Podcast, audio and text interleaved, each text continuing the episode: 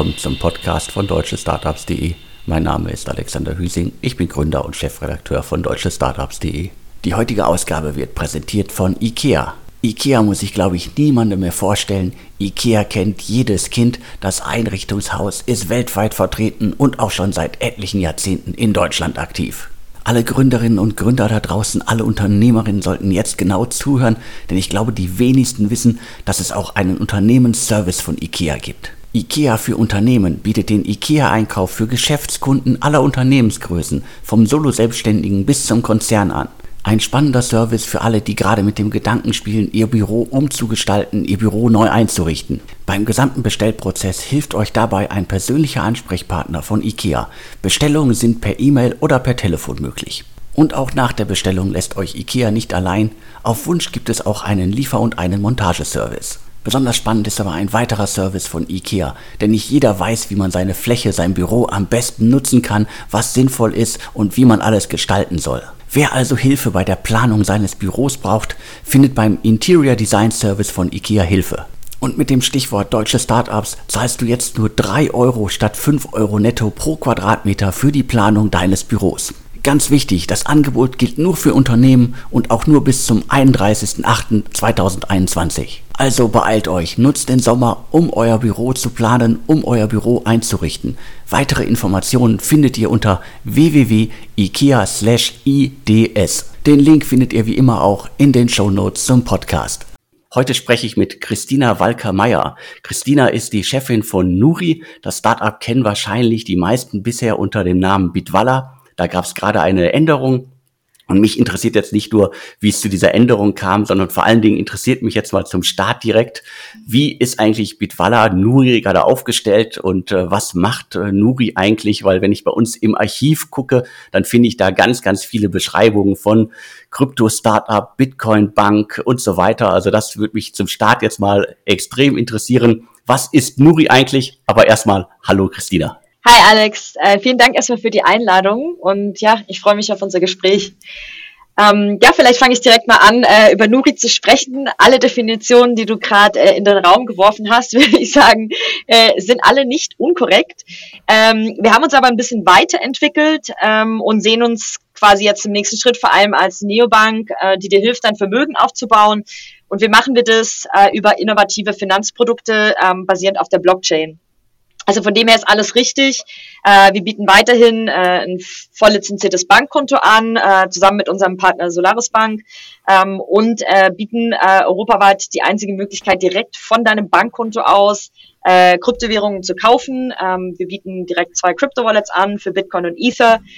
Und weil wir eben auch festgestellt haben, dass dass äh, die meisten Leute eher Bitcoin kaufen und für einen längeren Zeitraum halten, ähm, haben wir auch darauf reagiert und bieten seit letztem Jahr das Bitcoin-Ertragskonto an. Hier können die Nutzer dann ihren Bitcoin direkt ins, ähm, ja, auf ihr Ertragskonto packen und kriegen dann bis zu fünf Prozent Zinsen im Jahr, die wir auch wöchentlich auszahlen. Jetzt gibt es äh, Bitwala-Nuri seit 2015 und am Anfang hatte man so ein bisschen das Gefühl, das ist so äh, auf das Hype-Thema Bitcoin und äh, Kryptowährung und jetzt sage ich mal, seid ihr, seid ihr erwachsen geworden und wollt vielleicht aus dieser, in Anführungsstrichen, Nische raus? Genau, das ist richtig. Also unsere Gründer, die sind ja so, sag ich mal, ein bisschen Bitcoiner der ersten Stunde, haben damals angefangen, äh, ja, diverse Projekte für die Bitcoin-Lover zu entwickeln. Unser Gründer hat uns letztens nochmal die Geschichte gezeigt, ähm, wie viel, es gab wahrscheinlich bestimmt 15, 20 Projekte, die das Wort Bit in dem Namen hatten ähm, und ja, verschiedene Shops, wo man mit Bitcoin bezahlen konnte, sehr viel Consulting-Projekte zum Bereich, äh, ja, zum Thema Bitcoin ähm, unternommen, haben dann auch versucht, wirklich in die größeren Banken reinzugehen, ähm, ja, bis irgendwann der Gründer von Bitcoin Cash gesagt hat, so Jungs, wisst ihr was, die Zeit ist noch nicht bereit, löst das Problem einfach selber. Und äh, genau so ist dann äh, Bitwala aus eines dieser Projekte geboren worden, wo es vor allem darum geht, ähm, ja, Zahlungen mit Bitcoin ähm, zu vereinfachen, sei es über Banküberweisungen, sei es über Kreditkartenzahlungen.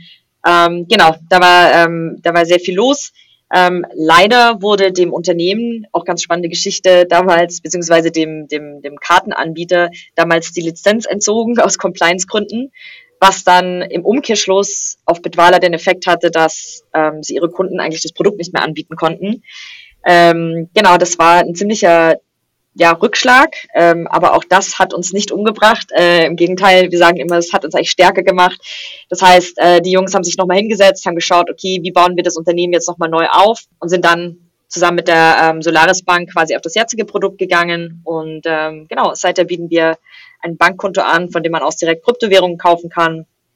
Und im Endeffekt ist es das, was man bis vor kurzem gesehen hat. Äh, und seit ein paar Wochen sind wir, haben wir uns jetzt quasi nochmal einen Schritt weiterentwickelt und gehen noch viel, viel stärker auch auf die breitere Masse zu und ähm, ja, wollen uns da auch so ein bisschen aus der reinen Kryptonische rausziehen und tatsächlich ja, mehr unterschiedliche, diversere Finanzprodukte basierend auf der Blockchain anzubieten. Jetzt ist es ja so, dass viele Startups den Namen wechseln, äh, ihr jetzt auch. Und äh, ja, klar kann ich verstehen, das äh, Bit am Anfang ist sicherlich nicht gerade ein äh, Merkmal, das für Einzigartigkeit äh, steht. Deswegen äh, Nuri, äh, schöne vier Buchstaben.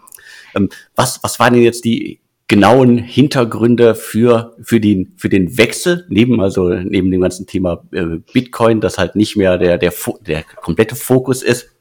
Und wie seid ihr da genau vorgegangen? Also wie findet man denn heute überhaupt noch so einen äh, Namen, der irgendwo passt und der auch vor allen Dingen ja frei ist auf allen möglichen Plattformen. Ja, ich äh, sag dir, das ist äh, kein, kein einfaches äh, Vorgehen gewesen, weil vor allem, wenn du dich in einen bestimmten Namen auch verliebst, äh, wirst du dann doch manchmal feststellen, das ist nicht so einfach mit diesem Namen. Ähm, vielleicht gehen wir sogar noch mal einen Schritt zurück und sagen nicht nur, was war eigentlich der Grund für das, für das Renaming, sondern vor allem auch für das Rebranding. Also, wie wir das momentan so ein bisschen sehen, ist, dass vor allem Bitwala hat ja als eine der wenigen Produkte wirklich so die Brücke zwischen der alten und der neuen Finanzwelt geschlagen. Ne?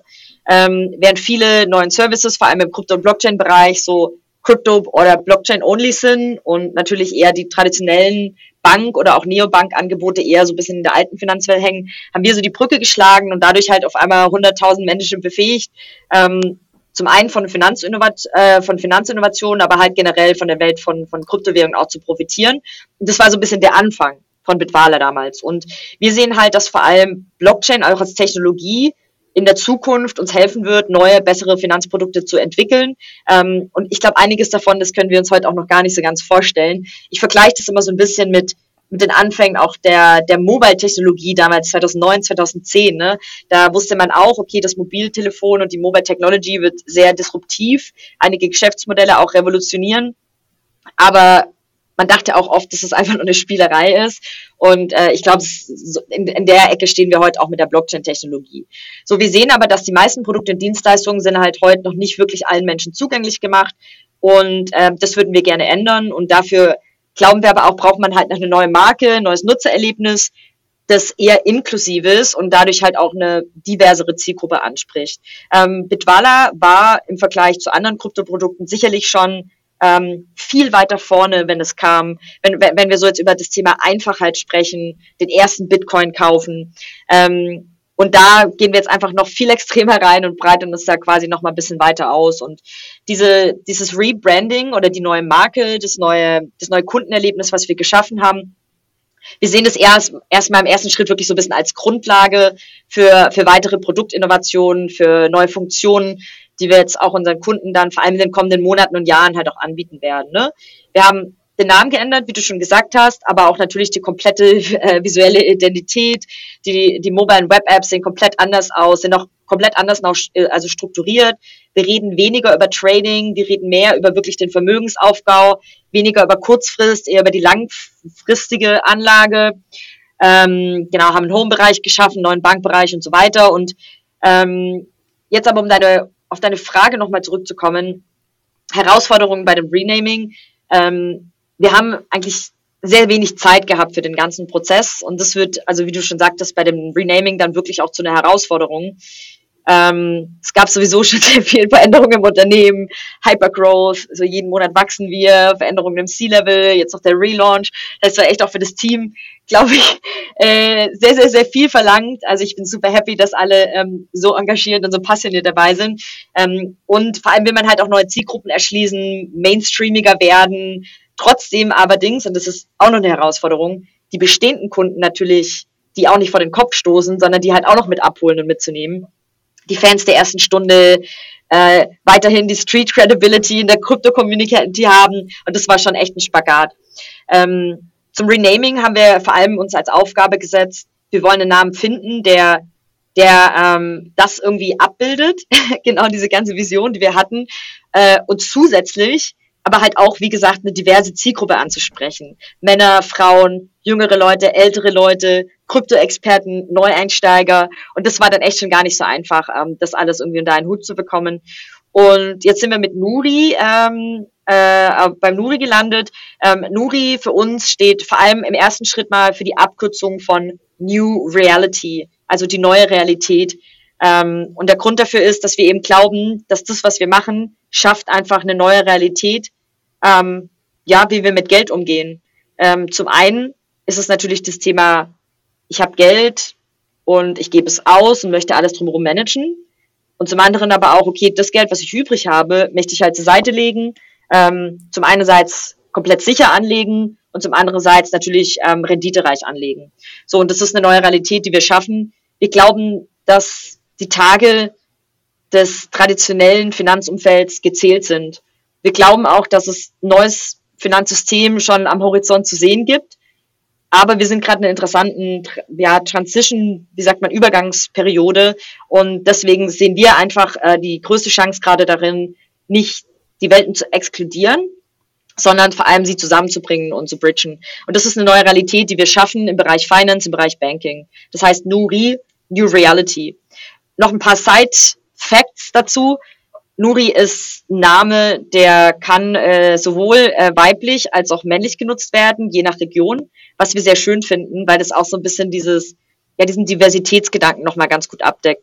Und ähm, was wir auch, klar, wenn man es natürlich im Englischen ausspricht, äh, liegt auch der, der Bezug zu Nourish, ernähren, ja, etwas, ähm, ich gebe was rein, ich ernähre etwas und es wächst über die Zeit und im Endeffekt ist es ja mit deinen Finanzen gar nicht so, so anders. Wie viele Namen auf dem Weg zu Nuri habt ihr denn verworfen, weil irgendwas nicht möglich war? Sei es, dass es irgendwie bestimmte Domains nicht gab, die äh, nicht frei waren, viel zu teuer waren, um sie zu kaufen, oder es irgendwo schon eine Marke gab, die angemeldet war. Also wie viel auf dem Weg äh, ist schiefgelaufen? Also die Domains waren interessanterweise gar nicht so das Problem. Wenn du heute eine Domain möchtest, die ist einfach teuer. Ähm, ich glaube eher, das Thema war so ein bisschen, einen Namen zu finden, wo wir diese ganzen diversen unterschiedlichen Aspekte abdecken. Ne? Und wir hatten da ein Entscheidergremium von Leuten, die auch ja unterschiedliche Perspektiven vertreten. Und das war auf jeden Fall eine sehr große Herausforderung, weil uns wirklich wichtig war, einen Namen zu finden, der eben diese ganzen Perspektiven so abbildet. Ähm, wie viele Namen wir hatten, also ich glaube, vielleicht zu 30, 40. Durch 30, 40 sind wir schon gegangen. Ich glaube, bei vielen war es schon eher einfacher, sie zu verwerfen. Ähm, aber so, ich sag mal, bei der Top 5 war es dann, war es dann wirklich herausfordernd, sowohl intern, ähm, zum Teil waren sie dann auch vergeben, aber äh, vor allem auch intern, ne? weil, weil wir natürlich alle aus unterschiedlichen Ecken gekommen sind und unterschiedliche Perspektiven vertreten haben. Und äh, mit Nuri, ähm, ja, sind wir aber mittlerweile echt sehr, sehr, sehr zufrieden und irgendwie fühlt es sich an, als hätten wir noch nie einen anderen Namen gehabt. Also von dem her sind wir sehr, sehr froh und dass der Name jetzt tatsächlich nur vier Buchstaben hatte, habe ich jetzt auch gelernt. Vier Buchstaben-Domains haben nochmal eine ganz andere Preisklasse als fünf Buchstaben-Domains. Äh, das war tatsächlich jetzt eher ein schöner, schöner Nebeneffekt. Das mit den vier Buchstaben hat mir, glaube ich, schon äh, Stefan Uhrenbacher von Quipe, äh, gibt's ja auch nicht mehr, vor gefühlt irgendwie zehn Jahren erzählt. Das war damals schon eine große Herausforderung. Deswegen Respekt, dass ihr da vier Buchstaben gefunden habt, äh, die noch äh, bezahlbar, noch frei waren. Was ich wirklich äh, spannend finde, ist, also ich habe es ja eingangs schon mal gesagt, also diverse Startups ändern ihren Namen. Also ich habe äh, in den letzten Monaten diverse Startups gesehen, die es in einer sehr frühen Phase gemacht haben. Also da hatte ich drüber geschrieben und zwei Tage später war der Name schon wieder geändert. Oder ich habe einen Artikel hier eine Woche liegen und äh, dann ist der Name schon wieder ein ganz anderer. Was ist denn das, woran am Anfang wirklich keiner gedacht hat, was auch irgendwo im Hintergrund geändert werden muss. Also was ist da die, die, äh, die Herausforderung, die nicht alle auf dem Schirm haben? Naja, also im Produkt musst du natürlich äh, auch überall schauen, dass du wirklich in den in den TNCs, also alles, was so ein bisschen vertraglich ist, dass du dort die Sachen änderst. Ähm, dann geht's aber auch nochmal darum, natürlich die ganze interne Kommunikation. Ähm, und was wirklich technisch teilweise eine Herausforderung ist, wir arbeiten ja mittlerweile zum Beispiel alle mit, ähm, mit Google Single Sign-On und äh, wenn du dich einloggst in bestimmte Tools, hast du ja noch deine Bitwala-E-Mail-Adresse. Und äh, funktionieren die Tools jetzt dann auch gleichzeitig mit der Nuri-E-Mail-Adresse? Also solche Dinge sind tatsächlich teilweise wirklich herausfordernd. Das ist eher ein internes Thema. Ähm, genau, extern musst du halt dann deine ganzen Partner vor allem informieren, die ganze Kommunikation, Briefköpfe, Präsentationen, ähm, Schilder am Büro, ähm, genau. Also es ist äh, auf jeden Fall ein sehr, sehr, sehr großes Projekt auch gewesen. Ähm, natürlich dann äh, GmbH-Namen, äh, der muss dann auch früher oder später natürlich geändert werden. Ähm, das sind so Themen, glaube ich, die, ähm, die jetzt nicht so sehr Kunden, Kundenfacing waren. Ich glaube, die hatten wir so ein bisschen auf Prio 2 geschoben. Aber es ist natürlich trotzdem auch wichtig, also auch für ein internes Branding, ne? vor allem jetzt die neuen Kollegen, ähm, die bei uns anfangen, die fangen ja bei Nuri an. Und dementsprechend ist es schon auch wichtig, dass deine internen Tools das entsprechend auch abbilden. Und ich glaube, das sind so Dinge, die, die braucht man jetzt sicherlich nicht für den Launch direkt ähm, bereitstellen, aber es ist trotzdem wichtig für auch ein internes Employer Branding einfach, dass, dass man ähm, diese Sachen nicht vergisst, weil die schwingen einfach mit. Klar, äh, Mitarbeiter, die jetzt hinzukommen, die kennen im schlimmsten Fall den Namen Bitwala gar nicht und wundern sich dann, was ist das denn eigentlich hier? Also genau. kann, kann im schlimmsten Fall passieren. Lass uns jetzt nochmal über deine Rolle sprechen. Also ich habe ja gesagt, irgendwie äh, Nuri Bitwala 2015 gegründet. Du bist jetzt seit, glaube ich, äh, zehn Monaten an Bord? Seit September, genau. Und äh, bis, äh, wenn ich das richtig verstanden habe, von der Produktchefin in kürzester Zeit äh, zur Chefin aufgestiegen. Wie ist das denn für dich? Das ist ja neben so einer Namensänderung auch für viele Startups, für viele Gründerinnen da draußen spannend einer bestimmten Phase hole ich vielleicht jemanden an Bord. Äh, ich, äh, die Gründer treten so ein bisschen in die zweite Reihe und da ist jemand Neues dann an Bord. Also wie ist das sozusagen für, für dich gewesen, so in das Unternehmen zu kommen und dann letztendlich in, sagen wir, in Hierarchiestufe äh, auch wenn man das ja nicht unbedingt in der Start-up-Welt so immer denken soll, über den Gründern stehst. Also wie, wie findest, wie hast du da deine Rolle gefunden? Mhm. Also ähm, genau, ich bin da immer sehr ehrlich bei der Sache und ich sage, es ist auf jeden Fall eine der krassesten Herausforderungen, denen ich mich je gestellt habe. Also da braucht man gar nicht, das braucht man auch nicht äh, versuchen zu vertuschen oder da irgendwie ein cooles Statement zu abzuliefern, weil das ist einfach ähm, also wirklich eine Extremsituation. Ähm, und ich glaube, dass man dadurch auch sehr viel als Mensch über sich selber lernt, ne? Weil man selber macht einfach seinen Job, man macht den also ich glaube, das macht ja fast jeder, der morgens irgendwie aufsteht und seine Arbeit angeht. Jeder gibt ja erstmal sein Bestes.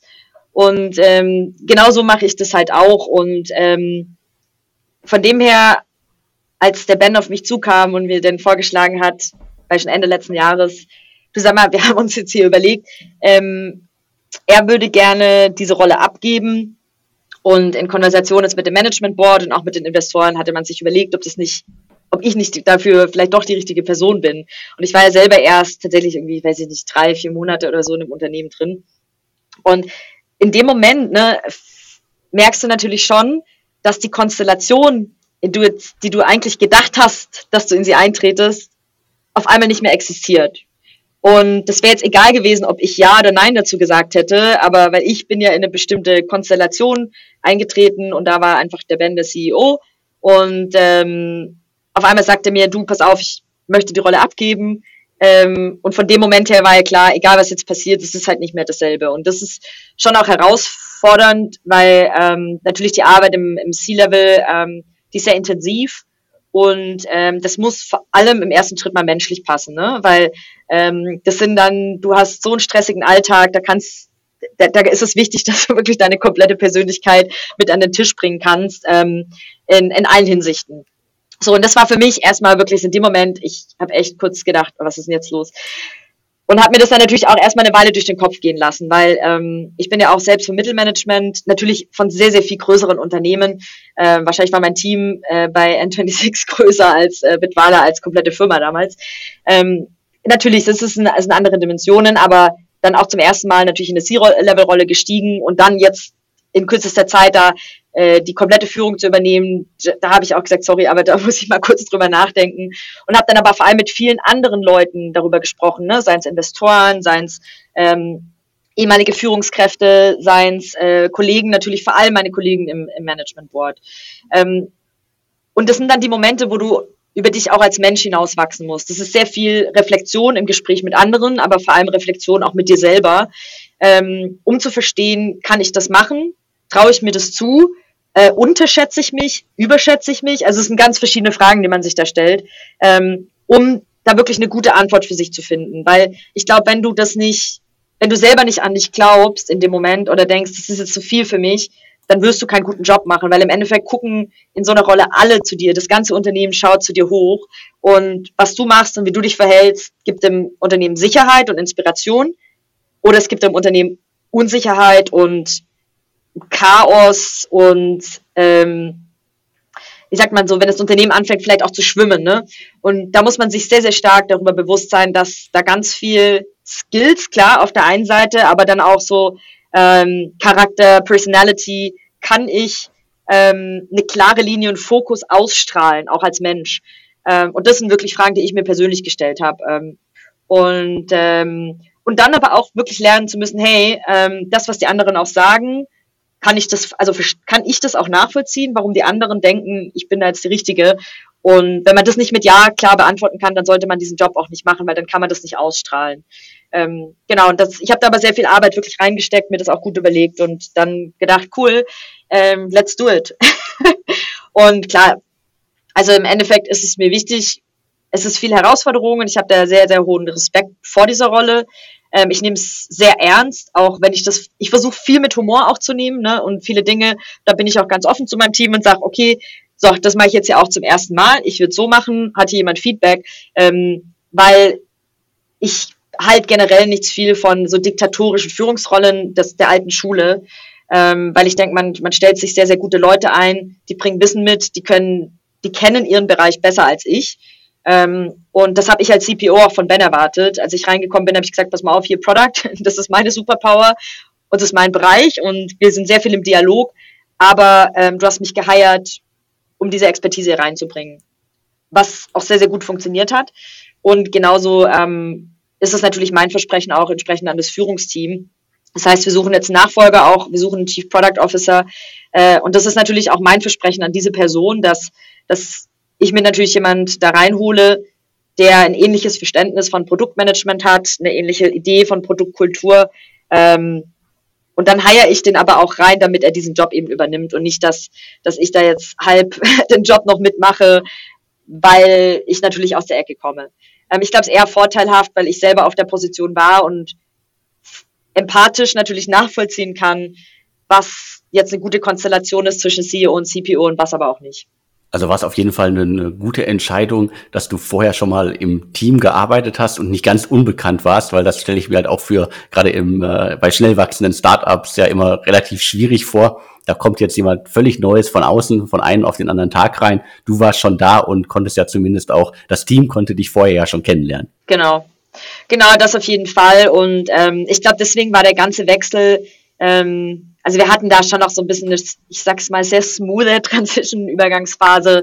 Ähm, das ist jetzt, ich glaube, es kam für viele nicht, nicht völlig überraschend, ehrlich gesagt. Ich bin von meiner ganzen Persönlichkeit her auch jemand, der schon immer über seinen Tellerrand hinausgeschaut hat. Und das war schon selbst auf Mittelmanagement-Rollen, selbst wahrscheinlich auf einer juniorigeren Rolle. Äh, ich war immer jemand, der über seinen Tellerrand hinausgeschaut hat und gesagt hat, hey, guck mal, hier können wir vielleicht das machen. Hey, äh, guck mal, hast du hier das mal, hast du dir mal überlegt, ob wir das hier vielleicht anders machen können? Und das habe ich gemacht von Tag eins, als ich zu Bitwala damals kam. Also ähm, und von dem her glaube ich, haben, haben viele auch immer gesehen, dass Ben und ich ähm, da auch immer sehr, sehr auf Augenhöhe gearbeitet haben. Und von dem her glaube ich ja, kam das jetzt nicht sonderlich überraschend für das Team, glaube ich. Hol uns doch jetzt noch mal ab. Also wo steht denn äh, Nuri gerade? Also äh, Mitarbeiter, wie viele Kunden habt ihr? Also was sind so die wichtigsten Kennzahlen, auf die ihr schaut? Also Mitarbeiter ähm, haben wir gerade so um die äh, 110. Wir haben sehr, sehr viel Freelancer noch on top. Also vielleicht teilweise sind wir echt zwischendurch 140, 150 Leute, je nachdem, wie viel gerade dabei sind. Ähm, ja, also wir werden sicherlich auch noch ähm, stark wachsen dieses Jahr. Und äh, ja, wir haben gerade äh, die, die 250.000 Marke äh, überschritten an Kunden. Und genau, wo wir gerade stehen, also für uns war jetzt dieser Relaunch wirklich sehr, sehr wichtig, ähm, um eine gute Basis zu schaffen für alles andere, was jetzt noch kommen wird. Ähm, ich glaube, in der Vergangenheit habe ich dann auch in den Podcasts immer die Fragen bekommen, ja, aber wo steht ihr denn jetzt gegenüber dieser Konkurrenz? Mir wurden damals sehr viel auch mit, ja, vielleicht eher Neo-Brokern auch verglichen. Und ich glaube jetzt, dieser, dieser Relaunch zeigt ganz deutlich, dass wir in eine sehr, sehr einzigartige Rolle auch gehen. Ne? Zum einen haben wir natürlich diesen Neobank-Part, den wir immer hatten, aber der so ein bisschen in den Hintergrund gerückt ist, den wir jetzt auch ein bisschen weiter nach vorne bringen ähm, sehen das aber eher, ja, ich sage mal fast eher so ein bisschen als Acquisition Channel. Ähm, und vor allem bauen wir gerade an, an neuartigen Finanzprodukten, die es so einfach am Markt noch gar nicht gibt. Und ähm, genau, hoffen, dass wir da dieses Jahr noch, noch, noch zwei größere Themen ähm, ja, an, an, an den Kunden bringen werden und zusätzlich natürlich an, an neuen App-Funktionen auch. Ähm, Sparpläne sind wir dran, ähm, genau, es gibt verschiedene Dinge da jetzt in der App, die noch kommen werden, an, an Features, Funktionen. Ähm, genau. Also wir haben uns bewusst dafür entschieden, dass wir jetzt erstmal diesen Relaunch machen, weil da sich wirklich sehr viel auch in der App geändert hat, wie die App aufgebaut ist, wie die Themen strukturiert sind in der App ähm, und wollten da jetzt nicht noch zusätzlich Komplexität reinbringen. Ähm, das macht man einfach nicht in Produktentwicklung, aber da wird jetzt einiges in den nächsten, in den nächsten Wochen und Monaten noch passieren. Genau, den Wechsel, den du gerade beschrieben hast, der ist mir natürlich auch aufgefallen. Wenn man auf die Website geht, dann ist im Grunde so das Erste, was ich als äh, Wort entgegennehme, ist Bankkonto. Und das scheint ja dann auch mittlerweile gesetzt zu sein, dass äh, die Leute da draußen akzeptieren, dass man bei einem Startup äh, ein Bankkonto eröffnet. Das haben ja auch viele andere vorgemacht. Also deswegen, das ist nochmal, hatten wir eingangs ja auch schon mal darüber gesprochen, jetzt so der, der Schwenk, den ihr gemacht habt. Erklär mir doch mal bitte nochmal so 250.000 Kunden. Also wie ist bei euch ein Kunde definiert? Also sind das jetzt alles äh, Leute, die in ein Bankkonto haben oder wie ist das geregelt? Genau, das sind alle Kunden, die sich registriert haben und äh, mit denen wir quasi in Kommunikation treten können. Okay, und auf der Basis äh, diesen Kunden wollt ihr dann künftig über die App, die halt quasi Einstiegsdroge ist, das Bankkonto und alles weitere, was man noch in der Finanzwelt jetzt und vielleicht dann auch in äh, mehreren Jahren machen kann. Also äh, wer weiß, was da noch alles möglich sein wird äh, mit dem Blockchain-Hintergrund den wollt ihr quasi dann die passenden Produkte verkaufen und anbieten. Genau, also ich glaube, wir haben so Kunden, die so aus zwei unterschiedlichen Ecken kommen. Äh, die einen, das sind wirklich die Leute, die jetzt auch von dem Thema Krypto erfahren haben. Ne? Viele, viele haben sich bisher einfach noch nicht äh, an das Thema rangetraut. Äh, und da sehen wir tatsächlich äh, interessanterweise jetzt ähm, ja auch auf einmal neue Zielgruppen, die, die da sich für das Thema interessieren, wo wir jetzt auch schon sehen, dass das Reband da natürlich auf jeden Fall geholfen hat. Ähm, das sind Leute, genau, die, die sich an das Thema rantrauen wollen oder Leute, die vielleicht auch Bitcoin halten und jetzt ähm, dann auch ähm, ja, Erträge auf den Bitcoin bekommen wollen durch das Bitcoin-Ertragskonto. Ähm, das sind, sage ich mal, die Leute, die so ein bisschen Krypto interessiert sind, für die alle anderen Services aber vielleicht abschreckend waren, weil sie ein bisschen kompliziert waren. Ähm, und dann zum Zweiten ähm, sehen wir natürlich vor allem auch Kunden zu uns kommen. Ähm, es gibt ja einfach sowohl die traditionellen Banken als auch die Neobanken fangen ja alle jetzt nach und nach an, auch Gebühren für ihr Bankkonto ähm, zu verlangen. Ähm, das hat ganz unterschiedliche Hintergründe. Ähm, das muss, also müssen wir halt nicht, weil wir haben sehr starke Unit Economics. Wir waren jetzt auch Anfang des Jahres schon ähm, operativ profitabel, ähm, weil unsere Umsätze einfach, weil unser Businessmodell ist ein ganz anderes. Wir hatten eigentlich ähm, einfach eine, eine starke ähm, Ertragskomponente, ähm, von Anfang an entsprechend mit eingebaut, ne? weil wir unsere Kunden ähm, großteils eben aufgrund des Kryptokaufs, aufgrund des Bitcoin-Ertragskontos zu uns kommen und dann zusätzlich das Bankkonto benutzen. Deswegen ähm, ja, kann man bei uns ein bisschen sagen, die ganze Vermögenskomponente ähm, subventioniert natürlich auch das Bankkonto. Ähm, das ist entsprechend dadurch natürlich für uns ähm, eine sehr vorteilhafte Positionierung, da wir jetzt nicht zwingend mit dem Bankkonto Geld verdienen müssen. Ähm, es ist auch nicht unser Ziel, weil mit einem Bankkonto alleine ist es relativ schwierig, ähm, dann ja ein, entsprechendes äh, Ertragsmodell zu definieren. Ähm, das heißt nicht, dass wir nicht zukünftig auch mal über eine, eine Premium-Komponente nachdenken würden. Ähm, Im Gegenteil, wir sehen jetzt gerade in dem ganzen Bereich ähm, Krypto, in dem ganzen Bereich Vermögensaufbau sehr viele Möglichkeiten, wie man dem Kunden das einfach zum Beispiel noch einfacher machen kann. Ne?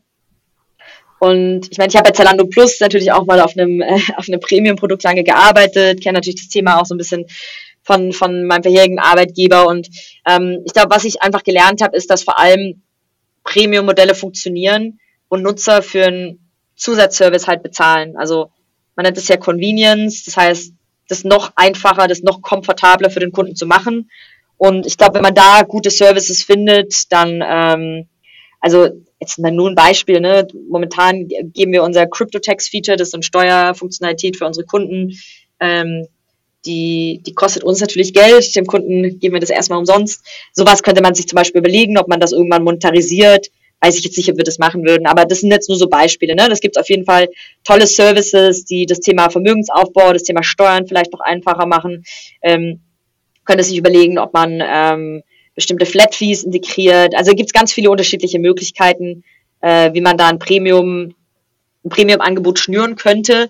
Ähm, aber das, das Konto selber jetzt zu bepreisen oder zu sagen, hey, du kriegst äh, nur eine Karte, wenn du fünf Euro im Monat dafür bezahlst, das ist jetzt eher keine Richtung, in die wir gehen würden. Also wir, wir finden, wenn die Nutzer eine Karte wollen, dann sollen sie sich bestellen und die neue Karte sieht auch ziemlich cool aus. Hast du die schon gesehen? Die habe ich noch nicht gesehen, aber äh, das machen ja diverse Startups weltweit mit äh, coolen Karten, äh, ihre Nutzer zu erfreuen. Also dementsprechend schaue ich mir gerne an. Ja, genau. Es ist sehr, sehr ungewöhnlich, unsere Karte, aber sieht ziemlich cool aus und liegt sehr gut in der Hand. Wie hat sich denn sozusagen das Ganze im Corona-Jahr bei euch entwickelt? Also war das jetzt ein äh, sogenannter Brandbeschleuniger? Also ist das nochmal alles äh, um den Faktor X nach oben gegangen? Weil als Unternehmen, klar mit den äh, normalen Herausforderungen, die andere Unternehmen haben, äh, habt ihr sozusagen dann keine Probleme gehabt, dass ihr sozusagen irgendwelche Produkte nicht äh, verkaufen konntet? Äh, ja, also ich finde deine Definition von äh, Brandbeschleuniger äh, finde ich da ganz interessant. Ähm, ja, also in der Tat. Ähm, viele denken ja immer, wenn die Märkte volatil sind oder vor allem der Preis nach unten geht, ist das schlecht für uns. Das ist aber nicht so. Ne? Volatilität im Markt ist für uns sozusagen in der Tat immer ein Beschleuniger. Es gab ja auch diverse Phasen in diesem Corona-Jahr. Ne?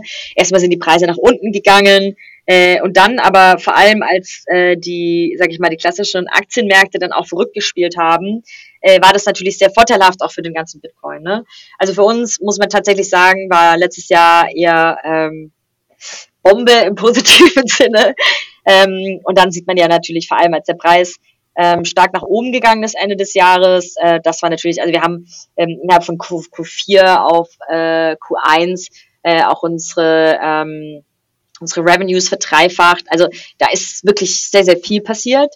Äh, an der Kundenanzahl, die hat sich natürlich ähm, exponentiell ähm, beschleunigt. Also für uns war das sehr, sehr ähm, erfolgreiches Jahr, was sich aber natürlich auch dadurch erklären lässt, dass viele ähm, Kryptowährungen mittlerweile so ein bisschen als ja, fast als Hedge sehen oder als, als Absicherung gegenüber ihr gegenüber einem traditionellen Portfolio.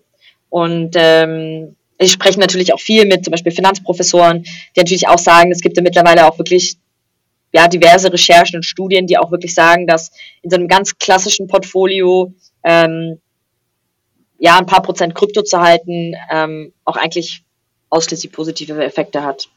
Also bleibt unterm Strich in der, im Corona-Jahr hatten vor allen Dingen ja auch, glaube ich, viele Leute Zeit, äh, sich mit bestimmten Themen zu beschäftigen, sei es jetzt irgendwie mit äh, Bitcoin, mit äh, Krypto allgemein oder im schlimmsten Fall wollte einfach nur irgendjemand jetzt mal endlich seine Bank wechseln. Das hat, glaube ich, auch bei, bei vielen einfach durchgeschlagen, weil viele Leute waren zu Hause, abgesehen jetzt mal von allen Eltern und Alleinerziehenden und sonst wie, die mit anderen Dingen beschäftigt waren, die da vielleicht, vielleicht keinen Kopf für hatten glaube ich doch, dass es, äh, das zeigen ja dann auch eure Zahlen, dass es dann genug äh, Leute gab, die einfach den Kopf frei hatten. Genau, und ich meine, dazu kommt ja auch nochmal, genau, das zum einen. Ich glaube, die Leute hatten vor allem mehr Geld, also na, das, da bin ich jetzt ein bisschen vorsichtig. Ne? Also ich, ähm, äh, es gibt die Leute konnten einfach weniger Geld ausgeben. Ne? Es gibt wahrscheinlich eine sehr, sehr große Gruppe, die auch weniger Geld hatte natürlich, dadurch, dass Jobs eingebrochen sind, Kurzarbeit und so weiter. Ähm, es gibt natürlich auch die andere Gruppe, die ähm, weiterhin gearbeitet hat. Ich sage jetzt mal, ich nenne es mal ein bisschen die Startup-Bubble vor allem. Äh, Gerade digitalere Jobs, die natürlich eher davon profitiert haben. Es gibt viele Leute dann auch, die ihr Geld halt nicht ausgeben konnten, ne? weil wir, wir konnten alle nicht reisen, dann waren die Läden ewig geschlossen.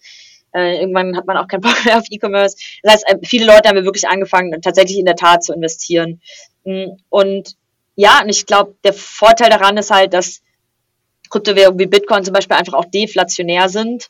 Ähm, was natürlich auch so ein bisschen ein Vorteil ist. Und ich glaube, wenn man jetzt auch nochmal schaut, ähm, interessanterweise auch in die ganzen ETF-Investitionen, ähm, durch, ja, ist halt auch so ein bisschen die Frage, je nachdem, wie das Wachstum sich entwickelt, ähm, wie, inwiefern die Wertsteigerung zum Beispiel durch, durch ETFs und Aktien ähm, dann nicht doch auch irgendwie durch die, die Inflation dann langfristig halt auch wieder beeinflusst werden. Und dadurch sind natürlich so deflationäre ähm, Angebote wie zum Beispiel Bitcoin natürlich vorteilhaft. Wo wir schon beim Thema, beim Hardcore, beim Thema Geld sind.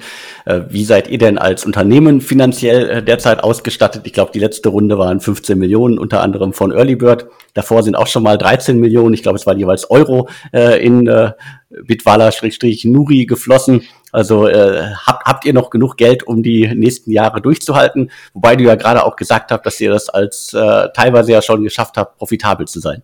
Ich sage immer, wir könnten halt, also operationell profitabel bedeutet ja so ein bisschen, wenn man die, die, die Kosten zum Beispiel für Video-Verifizierung ähm, oder Marketingkosten, die man natürlich nur noch hat und braucht, wenn man halt wächst, äh, wenn man die so, sozusagen rausrechnet. Ähm, das ist natürlich, natürlich wollen wir nicht stehen bleiben. Ne? Ähm, das ist jetzt überhaupt also gar nicht unsere Strategie. Im Gegenteil, wir wollen eigentlich sehr aggressiv weiter wachsen. Ähm, genau, also momentan äh, sieht es bei uns äh, sehr, sehr gut aus.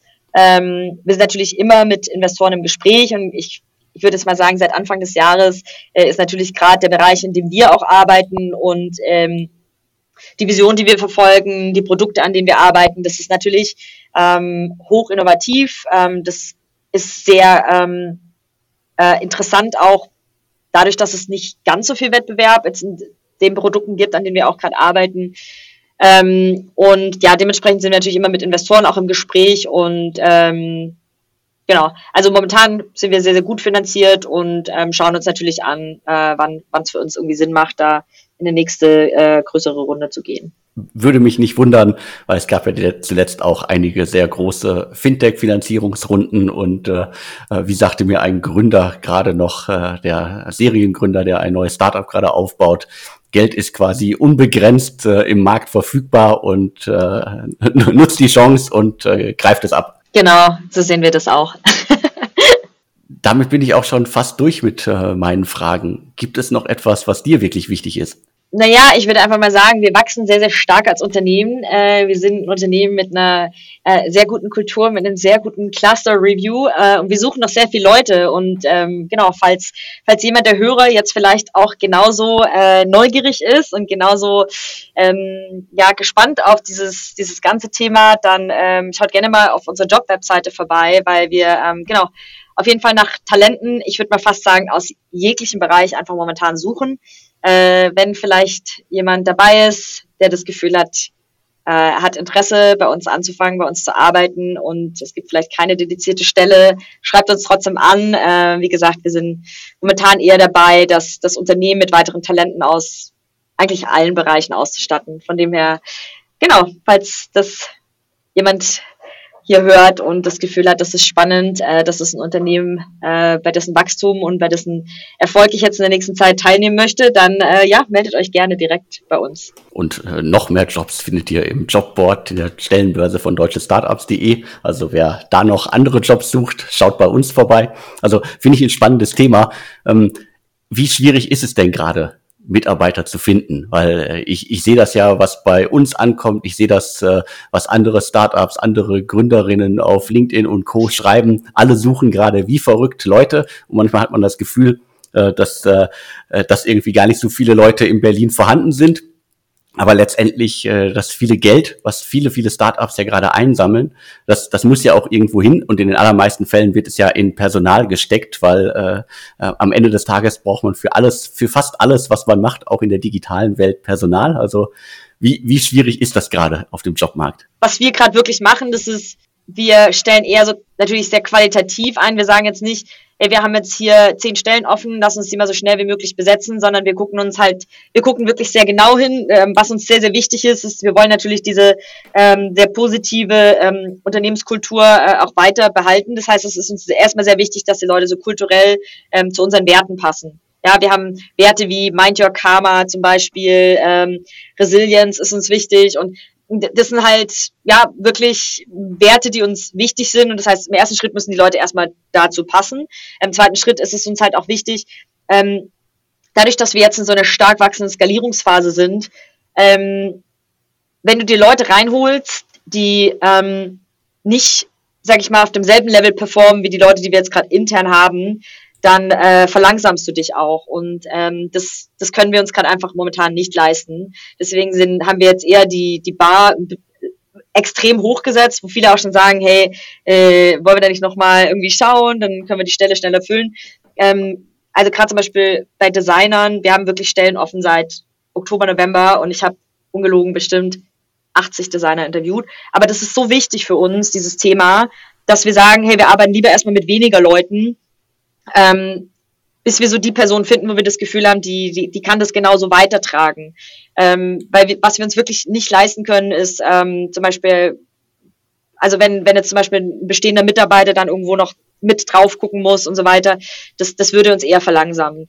Das heißt, äh, und wenn man natürlich dann aber die Bars, also die, die, die, die, die das Level so hoch setzt, dauert es einfach länger, bis du Stellen besetzt. Und das ist, glaube ich, eher die größere Herausforderung, die wir gerade sehen. Ähm, es gibt schon Leute, aber dass sie dann wirklich kulturell zu dir passen, äh, und dass sie das auf dem Level machen, wie du das auch für richtig hältst, das ist eher dann die größere Herausforderung, so die, die, die richtigen Personen vor allem für so Schlüsselpositionen dann auch zu finden. Aber ist ja gut, ihr lasst euch Zeit, um die passenden Personen zu finden. Das können vielleicht dann die ein oder andere Startup da draußen, gerade am Anfang, äh, wenn sie jetzt noch kein Designteam haben, dann stellt man wahrscheinlich eher jemanden ein, den man äh, gut findet, wo irgendwie von äh, fünf Punkten drei eigentlich nicht passen, aber man nimmt ihn trotzdem und ihr setzt da voll, also euch, eure Kandidaten müssen gut passen. Genau, wir haben uns im ersten Schritt halt wirklich auf ein starkes Mittelmanagement auch fokussiert, ähm, weil wenn du da gut aufgestellt bist, dann skaliert das einfach auch. Ne? Und dann hast du so einen Multiplika äh, Multiplikatoreffekt auch im Sinne der Kultur, ähm, die das dann auch entsprechend weiter nach unten tragen. Und das ist, glaube ich, wirklich das Geheimnis der Skalierung, äh, eine gute Leadership-Struktur auf diversen Level zu haben, damit das entsprechend skaliert, sowohl auf äh, Operational Excellence, sag ich mal, aber vor allem halt auch auf äh, auf, auf dem Thema Kultur. Okay, ja, vielen Dank für deinen Einblick in die Geschichte von Bitwala, in die Umwandlung von in Nuri und in deine Rolle, wie du sie gefunden hast. Also vielen Dank für das Gespräch. Vielen Dank dir, Alex, für das sehr, sehr nette Interview. Und auch vielen Dank an alle, die zugehört haben. Und mir bleibt jetzt nur noch zu sagen und tschüss. Ciao.